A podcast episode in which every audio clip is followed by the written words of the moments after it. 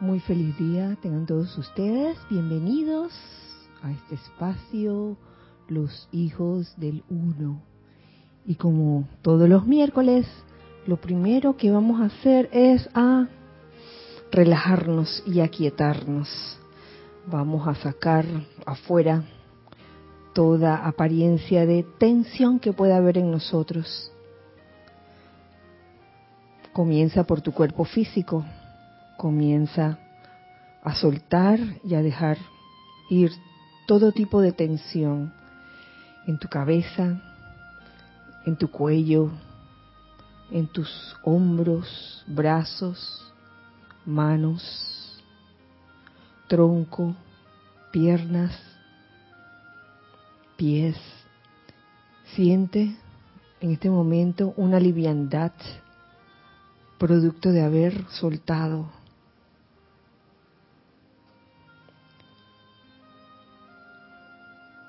Igualmente de tu cuerpo etérico, saca todo aquello que te cause algún tipo de ansiedad, de miedo, de temor de tu cuerpo mental, saca todas las ideas que te limitan, ideas que te hacen sentir apego. Y de tu cuerpo emocional, saca todo sentimiento discordante o inarmonioso. Y ya en este estado de relajamiento, siente la vertida de la presencia yo soy. Visualiza la luz de Dios que nunca falla, que fluye libremente, fluidamente a través de ti, a través de cada uno de tus cuerpos inferiores.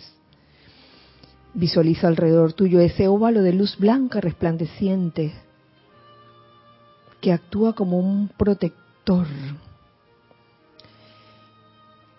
y que con ese óvalo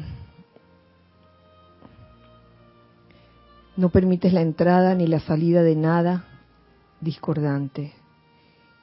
Y que muy al contrario, este óvalo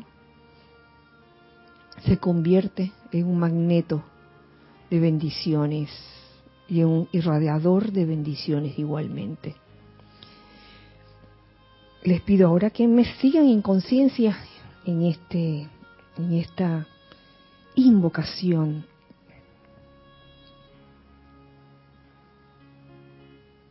la presencia de Jesucristo. Magna y maravillosa presencia. Damos alabanzas y gracias por la presencia de Jesucristo hoy. Nos regocijamos en la plenitud de la actividad crística, la presencia activa de Dios. De la plenitud de esta presencia sale, como un poderoso manantial que baja de la montaña, la energía de la iluminación.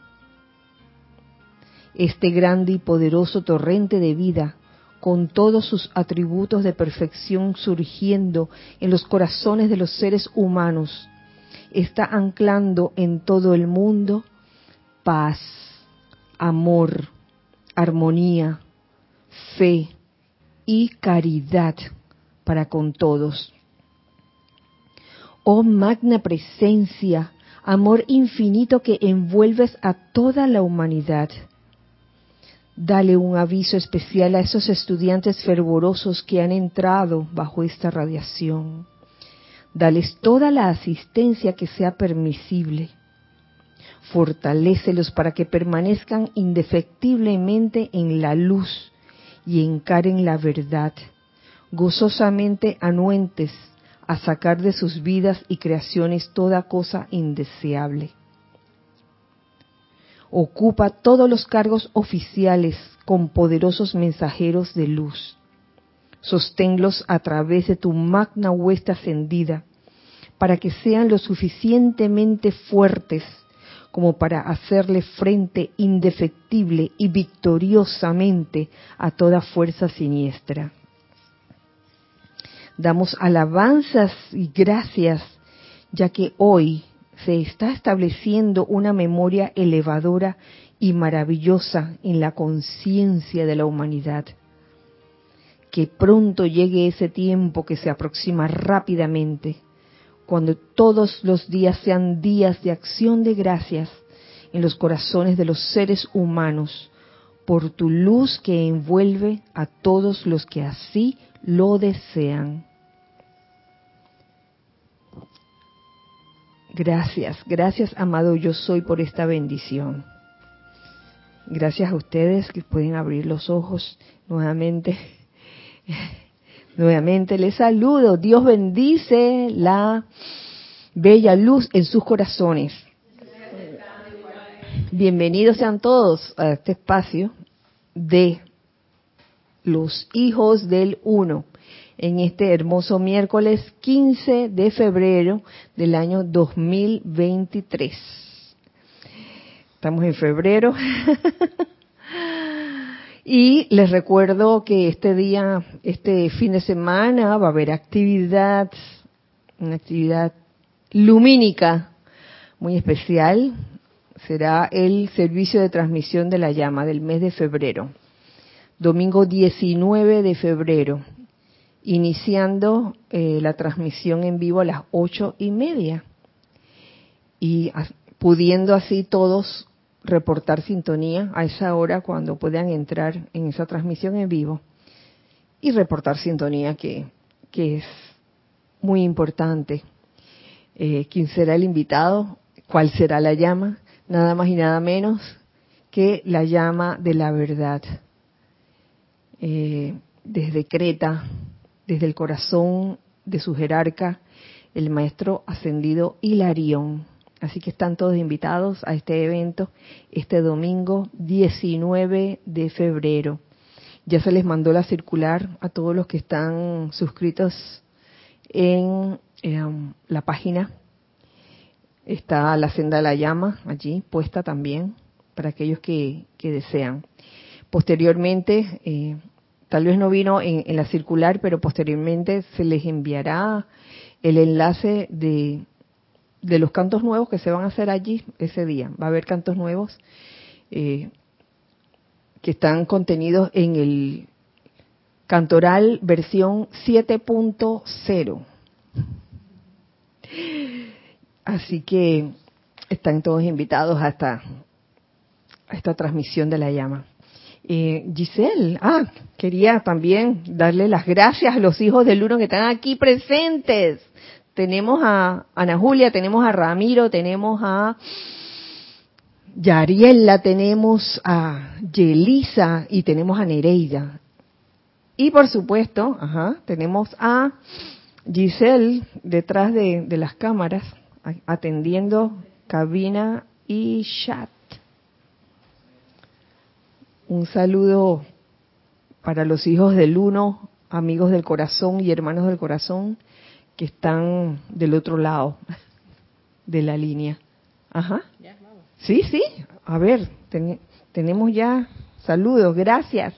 Flor Narciso, saludos y bendiciones, queridas Kira, Giselle y a todos. Les envío un amoroso abrazo desde Cabo Rojo, Puerto Rico. Abrazo para ti, Flor. Naila Escolero, bendiciones, hijos del uno, presentes y sintonizados, San José, Costa Rica.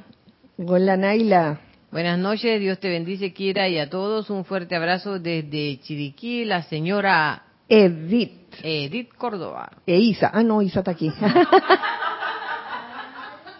Buenas noches, bendiciones para todos, Rosaura desde Panamá. Bendiciones, Rosaura. Michael Rojas, saludos desde Costa Rica a todos, que sean muy felices siempre, bendiciones. Ay, muchas gracias Michael, igual, igual para ti. María Mateo, feliz noche a todos desde Santo Domingo, República Dominicana. Mil bendiciones para ti. Jimena Díaz dijo hola. Hola Jimena, hola. Maite Mendoza, bendecida noche para todos, reportando sintonía desde Caracas, Venezuela. Abrazo, Maite. Juana Sánchez, amor y bendiciones para todos desde Utah, Estados Unidos. Ay, un gusto que estés aquí, Juana, gracias. Bendiciones. Bendiciones, saludos a todos, Estela y Sergio desde Tucumán, Argentina. Ay, abrazo grande para Estela y Sergio. Feliz miércoles para todos. Dios bendice la luz en sus corazones desde La Plata. Los saludamos Chequi, Mati y Esté. Ah. Ay, un abrazo para ustedes tres. Muy buenas noches, Kira, hermanos y hermanos, bendiciones, luz y amor desde Miami, Florida. Charity, del. Charity, bendiciones. Nora Castro, saludos y bendiciones para todos los hermanos presentes y conectados desde Los Teques, Venezuela. Hola Nora. Marian Harp desde Buenos Aires, Argentina. Hola Marian. Laura González, hola Kira, Giselle y todos los presentes reciban muchas bendiciones desde Guatemala. Bendiciones Laura. Blanca Uribe, muy buenas noches, Kira y queridos hermanos, abrazos desde Bogotá, Colombia. Blanca, bendiciones, gracias. Patricia Campos, bendiciones, Kira, y para todos los hermanos presentes, saludos desde Santiago de Chile. Hola Patricia, bendiciones. Mirta Elena, bendiciones a todos desde Jujuy, Argentina. Hola Mirta. Bendiciones quiere a todos. Lorna, desde Panamá. Lorna, hey. Lorna, yay. Lisa, desde Boston, con divina gratitud por esta expansión de amor. Gracias, Kira, e involucrados. Gracias también, Lisa.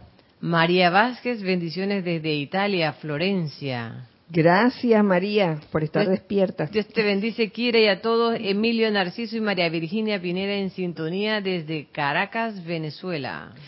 Hola, Emilio. Hola, María Virginia. Abrazote. Raiza Blanco, feliz noche, Kira, y a todos los hermanos presentes y en sintonía. Bendiciones y agradecimiento por tanto amor desde Maracay, Venezuela. Ay, bendiciones y gracias, Raiza. Gloria Tenorio, mil bendiciones desde Managua, Nicaragua. Bendiciones, Gloria. Graciela Martínez, yo estoy aceptando. Graciela no saludó todavía. aceptó las bendiciones, dice. Nieves Moreno, felicidad me da verlos, dice ¡Ay, Nieves! Bendiciones y saludos desde Carolina del Norte. ¡Uy, qué rico! Hola, Nieves. Elizabeth Alcaíno dice, buenas noches, Dios los bendice a todos y a cada uno, hermanos, desde Santo Domingo, República Dominicana. Un gran abrazo. Ah, abrazo para ti también. Patricia Basurto, buenas tardes desde la Ciudad de México. Bendiciones para todos. Hola, Patricia. Leticia López desde Dallas, Texas. Abrazo fuerte para todos. Abrazo fuerte para ti también.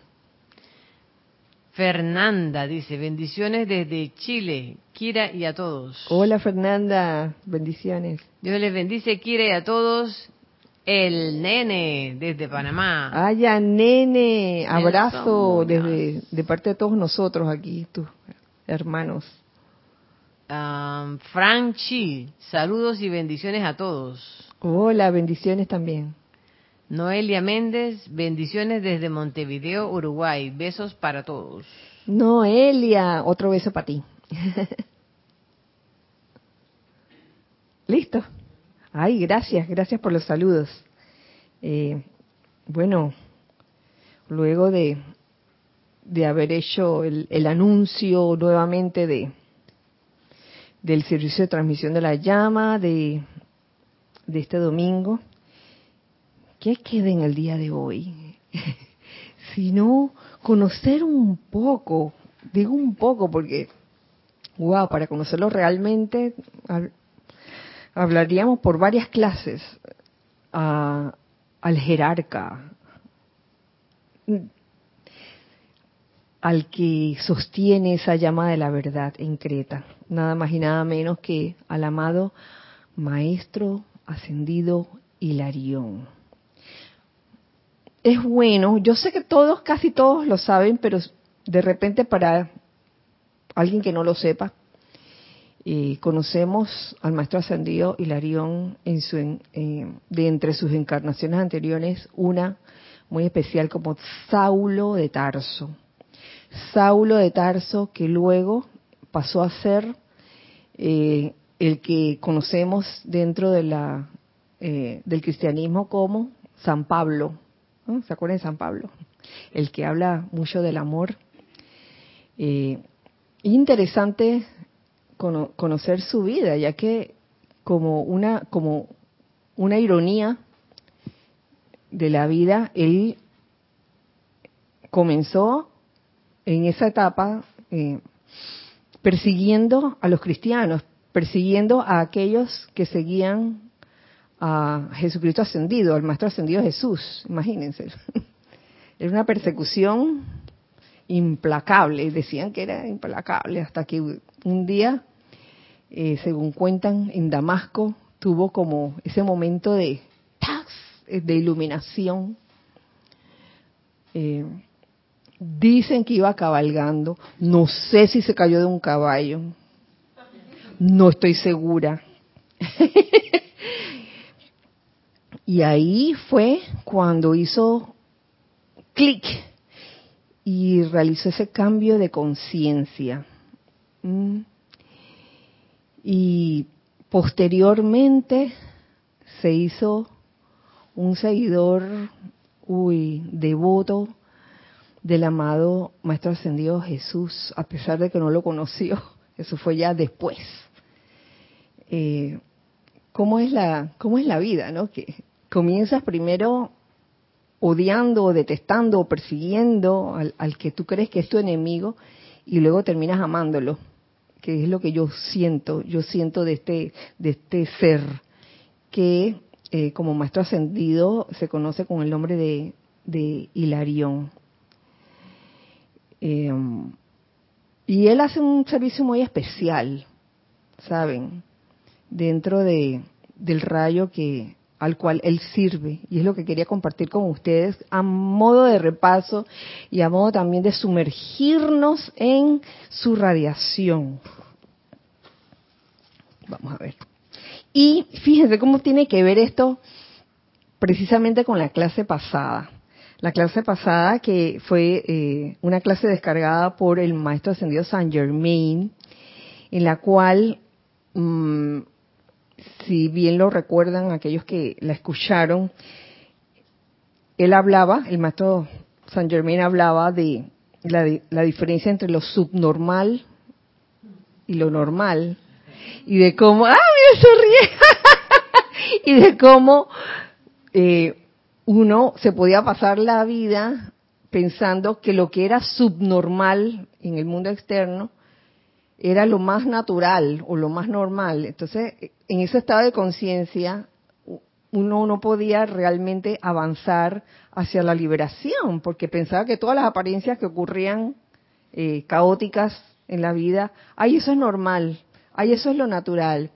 Entonces, en cuanto, en cuanto, lo, que, lo que nos decía el maestro ascendido San Germán era que, oye, hiciéramos ese cambio en nuestro estado de conciencia, aprendiendo a ver estas cosas, estas apariencias caóticas en el mundo externo, como subnormal y que nos enfocáramos hacia lo natural, hacia lo, no, hacia lo, lo normal, que era todo el bien, que era la perfección. Y así mismo la verdad, porque eh, llegamos a la conclusión en los ocho días de oración que la verdad es el bien, que la verdad es el amor, que la verdad es la felicidad. La amada Palas Atenea nos, mira, nos puso mira, los puntos sobre las IES y que prácticamente dejáramos de estar pensando que la verdad es que hay las cosas catastróficas que uno ve en, el mundo externo. Entonces, por esa razón es que yo veo aquí la relación entre la semana pasada y esta semana, porque resulta que si hubo un ser que, que hizo una transición de estado de conciencia, porque la clase pasada también hablé bastante de la transición y de cómo costaba, no sé si se acuerdan, cómo, cómo de repente en, en, en todo el recorrido, haciéndolo como ejemplo, ¿no? Del grupo Serapis Bay, habían eh, habido muchos cambios y a veces esas transiciones costaban, como por ejemplo de dar clases eh, sin radio, sin, sin internet ni nada, nada más dar clases así presencial y de repente que surgiera la radio y como ese cambio eh, había afectado a algunos, eh, nos había dado tremendo, tremendo frículo, por decirlo así, al pensar de que, ay, entonces ahora que esté dando la clase, me van a estar escuchando un montón de personas. Entonces, ese tipo de cosas que a las que llamamos transición a veces afectan y cuestan, cuesta hacer la transición.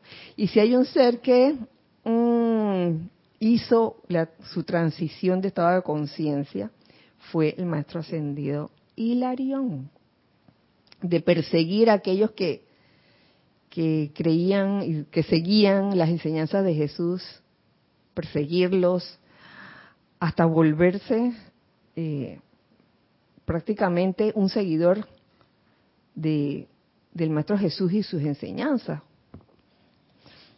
Entonces, em, aquí les comparto lo que está en el capítulo 1 de Palas Atenea y el maestro Hilarión hablan.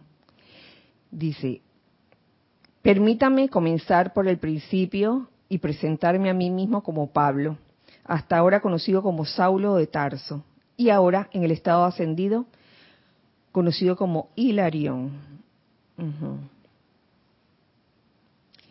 Desde que ascendí, voy un poco más adelante, me he dedicado a enseñarle a los agnósticos. ¿Qué viene siendo un agnóstico? En palabras sencillas, un agnóstico es como una persona que no cree las cosas así de buenas a primeras. Como que tienes que convencerlo, tienes que demostrarle las cosas para que él las crea. Es diferente a un ateo. Eh, causalmente eh, hace un rato en el ceremonial, en uno de los de las invocaciones que estábamos haciendo, se, mencionaba a los agnósticos y a los ateos, o sea que son este, dos personajes diferentes. Entonces, el amado Maestro Ascendido Hilarión trabaja con los agnósticos y nos dice, no me interesa, ni nunca me ha interesado, el tipo teológico de individuo que hace afirmaciones de Dios de los labios para afuera, al tiempo que vive una vida de hipocresía. No le interesa eso. Una persona que, se la pasa como proclamando eh, a Dios y, diciendo que él es, él es un creyente fiel y en verdad no lo es. Sencillamente, yo, yo puedo comprender por qué el maestro ascendió Hilarión se expresa de esa forma, porque tiene que ver con, la falta de, pureza, sin ánimo de crítica, no, no, no es con el fin de criticar, pero a veces nosotros, cuando nos desenvolvemos en este mundo externo, mm, a veces no nos damos cuenta que quizás hemos seguido una, una, un estilo de vida, una tendencia, y no sabemos realmente si esa es la tendencia que queremos o simplemente la estamos siguiendo porque otras personas la están siguiendo y está la moda o mi mejor amigo está en eso, así que yo también voy a estar en eso. Y entonces sigue, sigue, uno puede pasar años en eso hasta, un, hasta que un día te das cuenta y que, oye, esto en verdad no es lo mío, tratándose de cualquier tipo de, de, de ámbito, de movimiento. ¿Tú querías decir algo?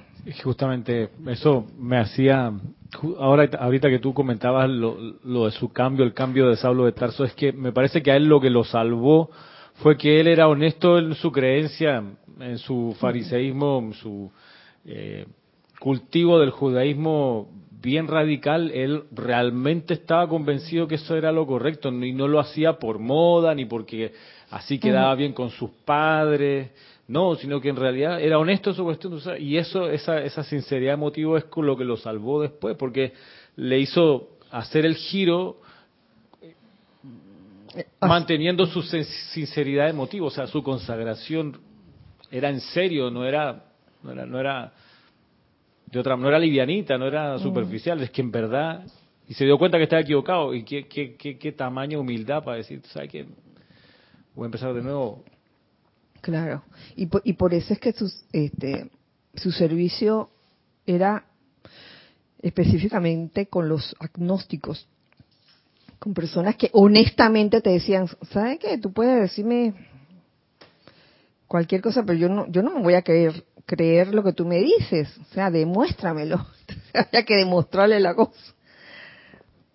Y se puede entender por qué entonces él, él no tenía o no quería tener nada que ver con, personas que, que decían estar con Dios, pero que en verdad no lo estaban. Entonces dice, de allí que prefiero habérmelas con hombres que no creen en nada, pero que están dispuestos a ser convencidos mediante la precisión matemática. Y me encanta, me encanta porque si hay algo que, que define la enseñanza de los maestros ascendidos, es que esta es una enseñanza que es menester comprobar. Esto no es una enseñanza solo para leer y saber y acumular y decir, ay, porque aquí dice, es más que eso, es menester que, lo, lo puedas practicar, que lo puedas demostrar. Me he desempeñado en esta enseñanza por varios siglos, lo cual me ha llevado a tener una mayor preponderancia en el departamento del Chohan del Rayo de la Ciencia y Supervisión Médica. Ya saben entonces por dónde va eh, la cosa en, el ámbito del, del maestro ascendido Hilarión. En cuanto a los agnósticos, más adelante en este mismo libro, encontré un pequeño extracto donde el maestro ascendido Hilarión habla de, los agnósticos, el por qué, o sea, no, no son gente mala. O sea, que una persona venga donde ti te diga de que, ¿sabes qué? Esa, esa clase o esta conferencia que, que cada año me la creo, yo no me la creo porque a veces uno puede encontrarse con corrientes de vida de esa forma. Entonces, oye, yo me pregunto qué haríamos cualquiera de nosotros si nos encontramos con alguien así. Que de hecho, a través de los años, en algún momento nos hemos encontrado con personas que, que son como muy, no quiero decir la palabra inquisitiva, pero que son esas personas que, que, lo preguntan todo, hasta el mínimo detalle. ¿Y por qué esto? ¿Y por qué lo otro? ¿Mm? es, que, Ahí en esa, en, ese abordaje de con esas personas toca, toca percibir la música con que hacen las preguntas, porque la música a veces te mm. devela si la pregunta es porque en realidad quiere saber la respuesta o porque en realidad quiere poner incómodo al instructor para pillarlo, viste, no sabía o te estás contradiciendo, habría que, claro, eso ayuda mucho a, agudizar. claro, claro, claro. Eso mismo. La motivación por la cual estás preguntando. Nos dice aquí el amado Hilarión, he atestiguado a las heridas espirituales que se le propinan a la conciencia de la raza. Esa es la razón de por qué tomé los votos de quedarme con los llamados agnósticos, ya que estos hombres y mujeres no son más que víctimas del intento alevoso de engañar. O no sabemos qué experiencia habrá tenido, qué, experiencia habrán tenido estas personas que, dudan de todo, estos agnósticos. A lo mejor en esta misma encarnación o en encarnaciones anteriores eh, sufrieron desilusiones porque se encontraron de repente con alguien que decía tener la verdad y más adelante se dieron cuenta de que no era tal más adelante se dieron cuenta de que lo que decía no concordaba con lo que hacía, por ejemplo. Y entonces se, sintieron decepcionados. Que también hemos conocido personas así. Son hombres y mujeres que en las eras pasadas pusieron su fe y confianza en otras corrientes de vida, sintiendo que estaban siguiendo a Dios solo para sufrir una amarga desilusión. Mm. Me recuerdo una canción por ahí que, que dice ah, popular, Él me mintió.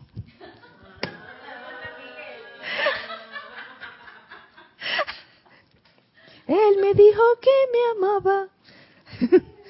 y no era verdad. Él me mintió. Uy, ustedes se imaginan.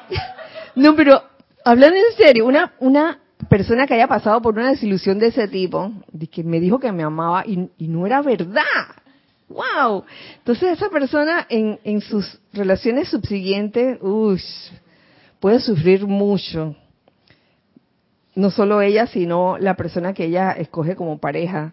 Pueden sufrir porque va a estar siempre cuestionando y va a estar siempre con la desconfianza. ¿Tú ibas a decir algo? No, no, ya no. El, resto de, el resto de la letra, yo pensaba que ibas a cantar el resto de la letra.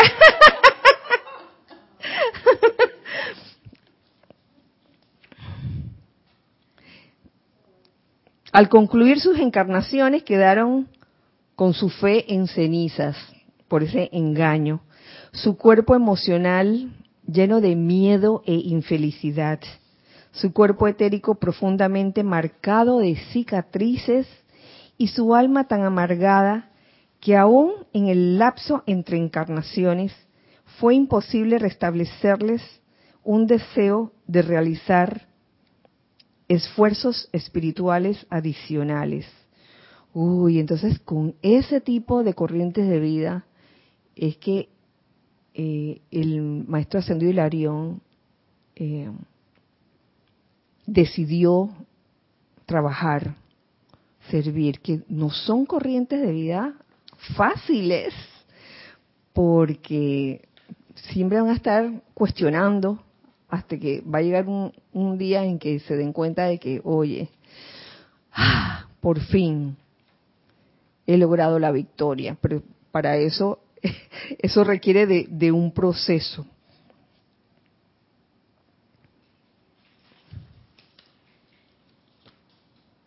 durante mi vida como Saulo, que como todos saben, como Saulo de Tarso, fue una existencia amarga, infeliz e insensata, encontré que todos los códigos y credos existentes no aportaban nada a mi código de conducta personal. Códigos y credos existentes. Él, mm, se apegaba a eso por lo que preferí ser un pecador profeso en vez de un pseudo santo. Pseudo santo, el que pretende eh, dar una imagen de que es santo, pero que no lo es. Eso es, eso es un pseudo santo. Eso es, ay, la palabra se me olvidó. Una imitación, una imitación eh, de santo. Entonces él prefirió ser un ¿qué? pecador profeso. Entonces, ¿ustedes se acuerdan del chiste? Uno que, contaba Jorge bastante, que decía que un fulano de tal, que trabajaba, no sé, una aseguradora o en cualquier empresa, cuando llegaba de los viernes y se, y se estaba acercando la hora de salida del trabajo, él comenzaba como a, emocionarse, de que, ay, ya viene, ya viene, ya viene el momento, ya viene el momento. Entonces cuando llegaba la hora de salida, el hombre se iba a un bar y comenzaba... No, no dije bien el chiste, perdón, el chiste venía de atrás.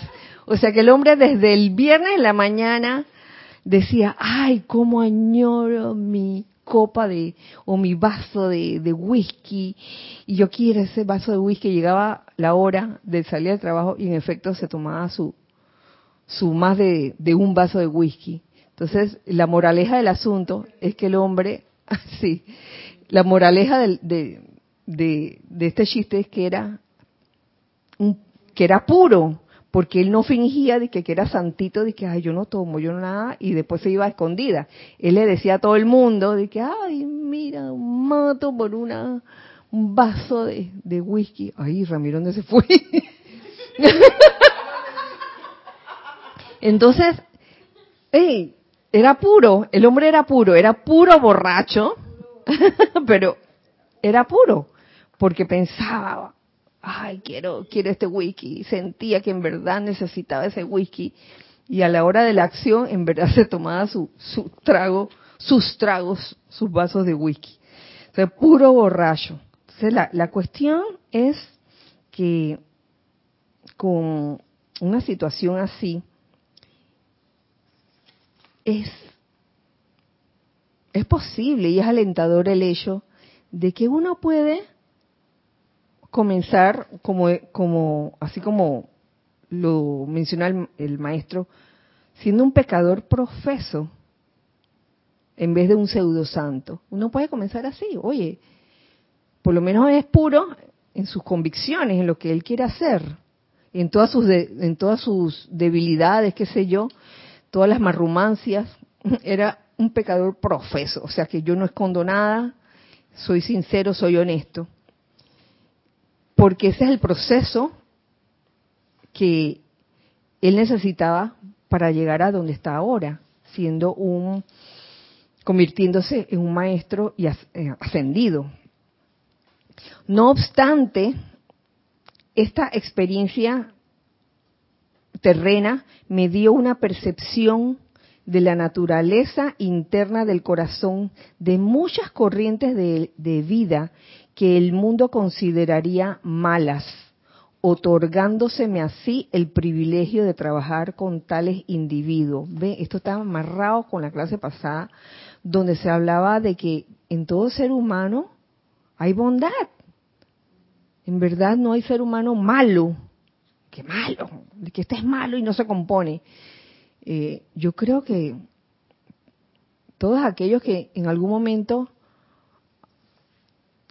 eh, han, han sido pecadores profesos o hemos sido pecadores profesos, Oye, en su momento yo creo que la vida nos ofrece oportunidades para aprender y seguir aprendiendo y cambiar de estado de conciencia. ¿Qué quiere decir eso? Que, que cuando nos topemos con corrientes de vida que el mundo considera como malo o malas personas, no pensemos que así va a ser por siempre. O, o, o etiquetarlo de que, ay, mira, mira, este es un ladrón, o este es un maleante de principio a fin. Es más, en estos días estaba viendo un capítulo que se llama Chicago Fire. Eh, me gustan los mensajes que ellos dan, porque en, en ese capítulo el jefe, el, jefe de la de la unidad 51, que ese es el, el, el, ambiente en que se da este esta serie, fue a comprar algo en, en una tienda y justo en esa tienda entró un hombre como a robar. No sé qué quería realmente. O entró con, con el carro, lo chocó contra la tienda. Él estaba escapando de la prisión. Y entonces tenía su arma en la mano y tenía todo el mundo amenazado. No se muevan porque los mato.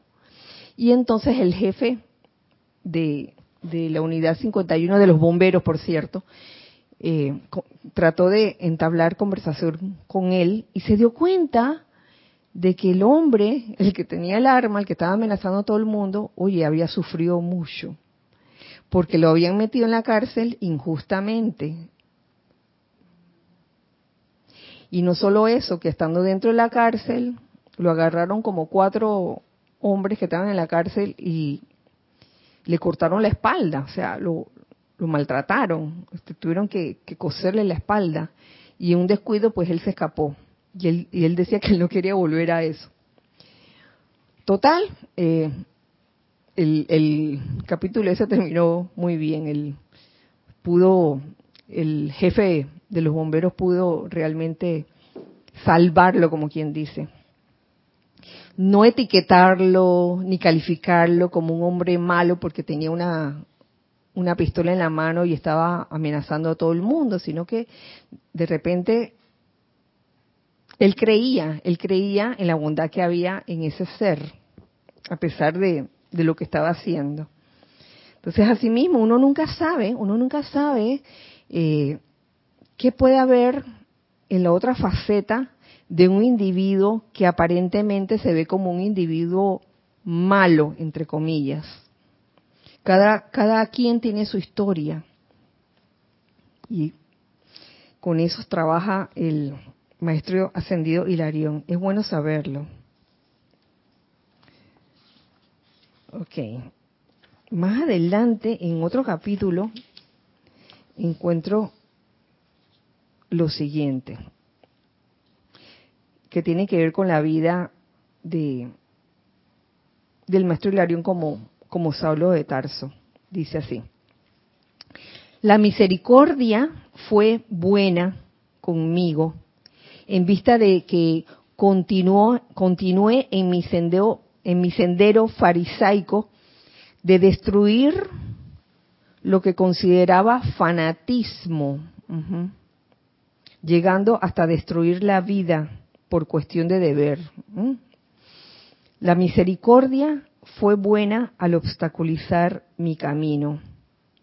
En cuanto al fanatismo,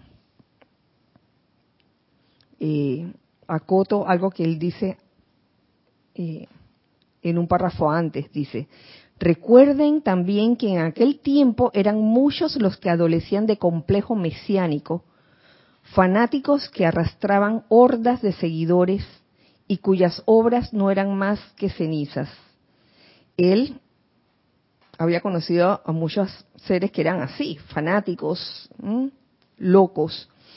Fue así que entre los intelectuales se propició, porque él estaba entre los intelectuales, él, era, él era mucho de, muy erudito. Fue así que entre los intelectuales se propició una especie de concha protectora racional, no sea que fuéramos engañados por los fanáticos del momento. Oye, se parece mucho a los tiempos actuales, cuando con tantos medios de comunicación y ahora cibernético, surgen tantas tendencias, tantos movimientos, eh, que uno se vuelve loco y que nada, nada. Hay quienes, mm, quizás por, por fe ciega, no sé, comienzan a creerse cualquier cosa que les, que les dicen, pero estos intelectuales no se creían cualquier cosa.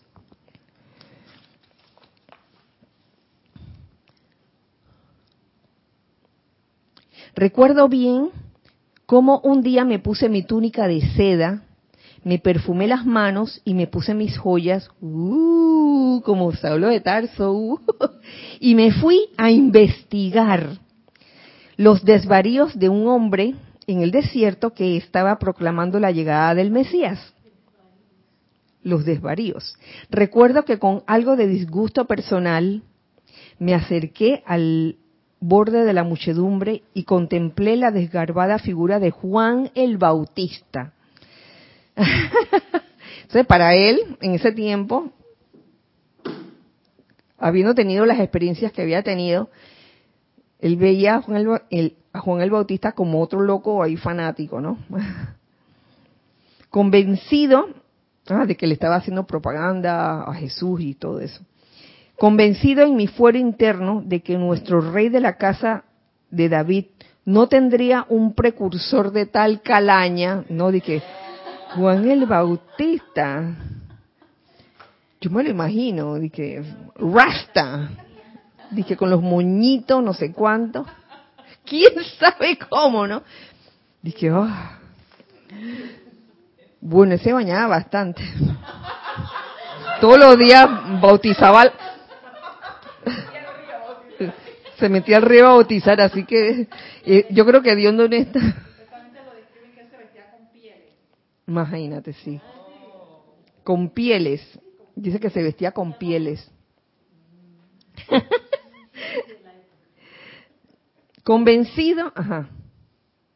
Convencido en mi fuero interno de que nuestro rey de la casa de David no tendría un precursor de tal calaña, mis sentimientos retrocedieron no fui capaz de ver a través del disfraz.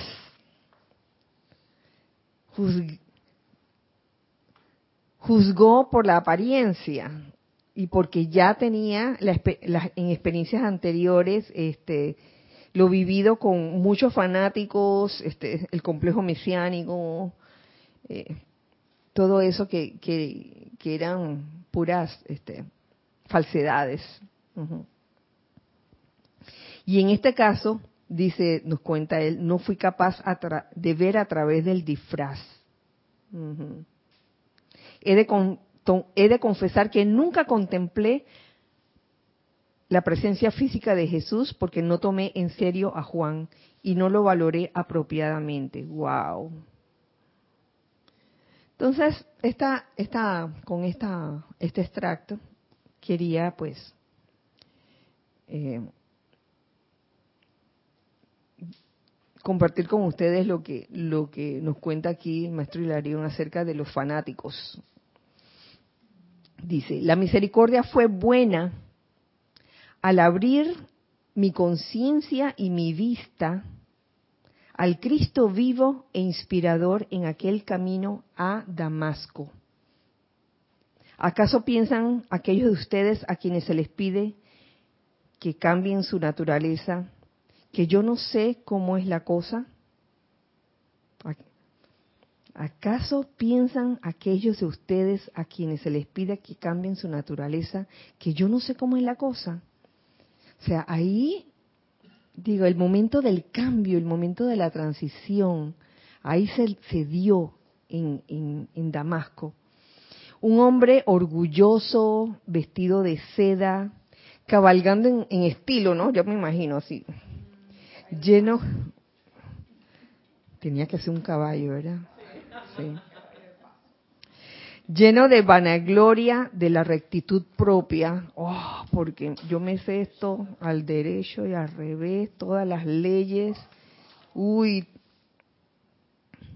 todos, todos estos códigos, todo esto me lo sé. Y hasta que no lo hagas a un lado y te rindas ante la presencia que te habla desde tu corazón, entonces no, no avanzas.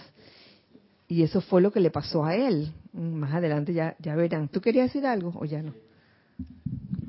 Uno acá dimensiona muy, muy, muy a lo lejos, pero para, para los fariseos había que cumplir estos códigos que está diciendo, que eran alrededor de 600 normas, 600 600 mandamientos que cumplir, 613, y cuando Jesús viene y dice, mira, le dejo un solo mandamiento, entonces el shock es como que era uno nada más, el más importante, ámense, ¿no? Ajá. te estás adelantando, te estás adelantando. Mira, entonces, un hombre vestido de seda, cabalgando en, cabalgando en estilo, lleno de vanagloria de la rectitud propia, repentinamente humillado en el polvo ante la presencia de un ser que había vivido en mi tierra, en mi tiempo y a quien yo no había conocido. ¿Acaso piensan que cambiar ese modo de vida fue fácil?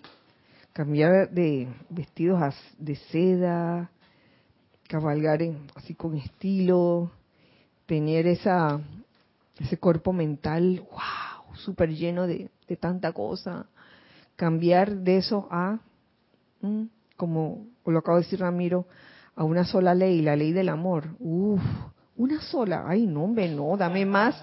Muy poquito, muy poquito. Quedé con hambre, hambre aquí, espiritual. esa es la idea, ¿no? Esa es la idea de la personalidad que a veces que las cosas tienen que ser así en grandes cantidades y a veces no es eso necesariamente. Aún después de esa magnífica visitación, bueno, la verdad es que nadie podrá jamás entender aquello por lo que pasé. Finalmente, me llevaron a la comunidad de la amada María, luego que se cayó y tuvo esa esa revelación. Me llevaron a la comunidad de la amada María y pasé allí algunos años tormentosos. Claro, porque quien tiene esa actitud de vanagloria de la rectitud propia, un estilo de vida bien así como de ricos y famosos, a veces no es muy fácil cambiar más que de, vestidos de seda, cambiar de estado de conciencia. Esa es la transición que le cuesta a muchos, o nos, puede costar a muchos de nosotros en algún momento en que necesitemos hacer esa transición. Dice, al principio me llené de remordimiento, hoy sentido de culpa, sabiendo que el sentido de culpa es un sentimiento destructivo. Luego, después del remordimiento, vino el resentimiento coloreado de orgullo. Solo de pensar que estos hombres y mujeres de origen humilde con los que se encontró la comunidad de la amada María, con manos gastadas por el trabajo, podían hablar tan fácil y libremente de los días y noches que pasaron en la presencia del Maestro Jesús. Solo de pensar que yo, que podía recitar las escrituras de memoria, tenía que oírles los cuentos a esta gente, que tanto así trabajadores y todos así hediondos, como tú dices, con vestidos que no eran de seda. Tenía que oírles los cuentos a esta gente y recibir de segunda mano la historia del Mesías. Entonces esto, esta, esta parte de su vida fue tremendo palo para la arrogancia.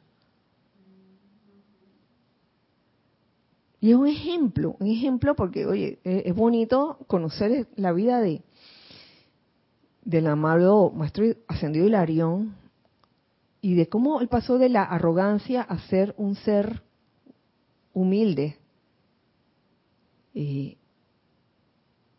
por eso es tan importante vigilar o autoobservar dentro de nosotros mismos cada uno, no que alguien te observe a ti, sino que cada uno se autoobserve cuánta arrogancia puede haber en uno, aunque no se note y que se puede manifestar de, muchas maneras, aunque sea en pequeñas, pequeñas dosis, uno nunca sabe. Entonces es necesario extraer toda, todo vestigio de, de arrogancia que pueda haber en cualquiera de nosotros. Y ahí viene lo bueno, pero de tomar agua.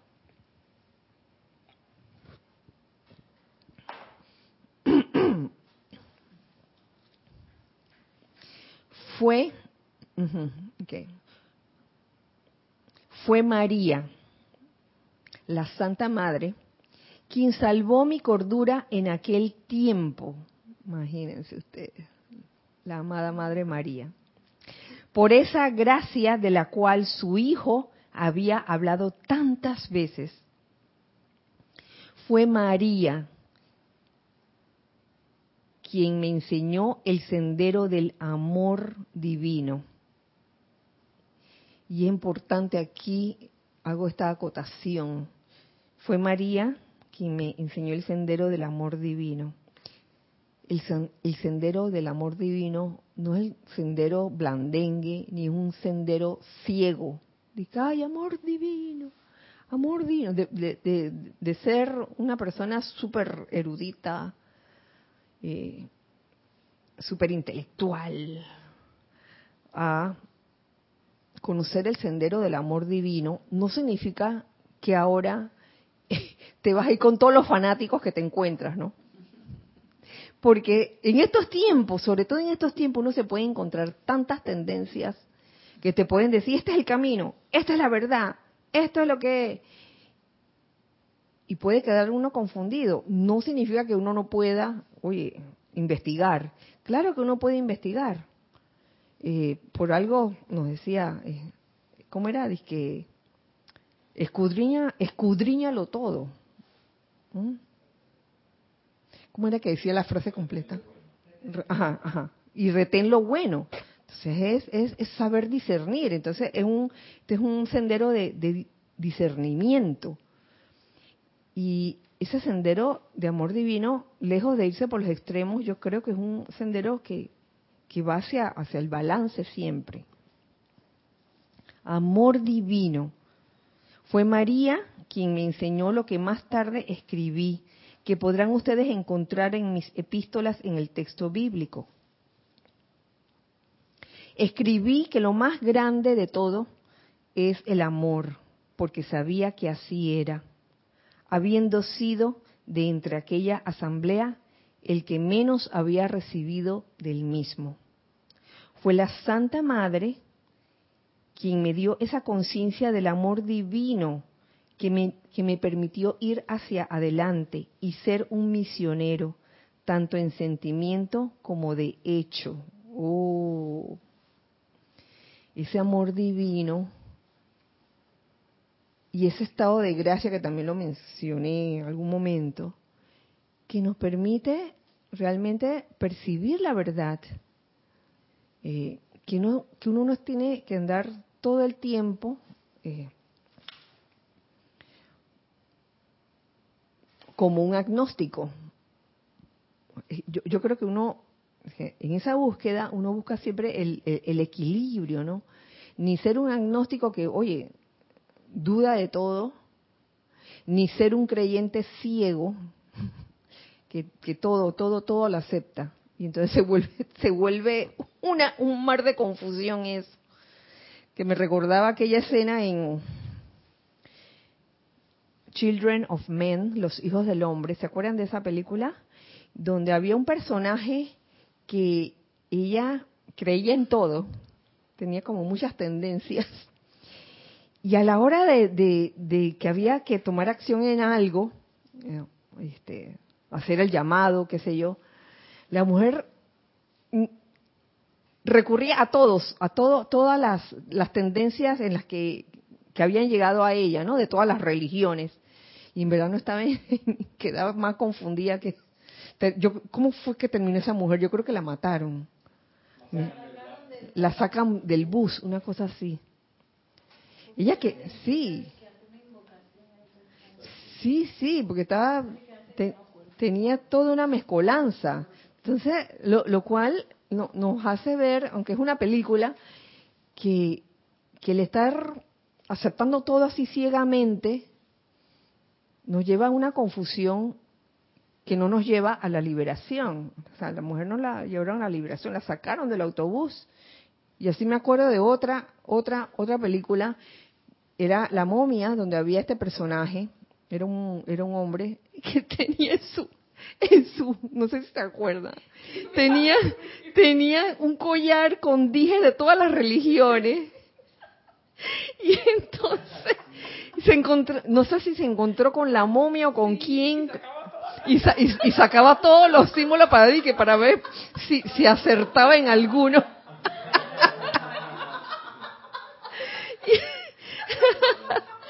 Y, él también quedó en nada, si no me equivoco, quedó en nada. Entonces requiere de discernimiento, definitivamente.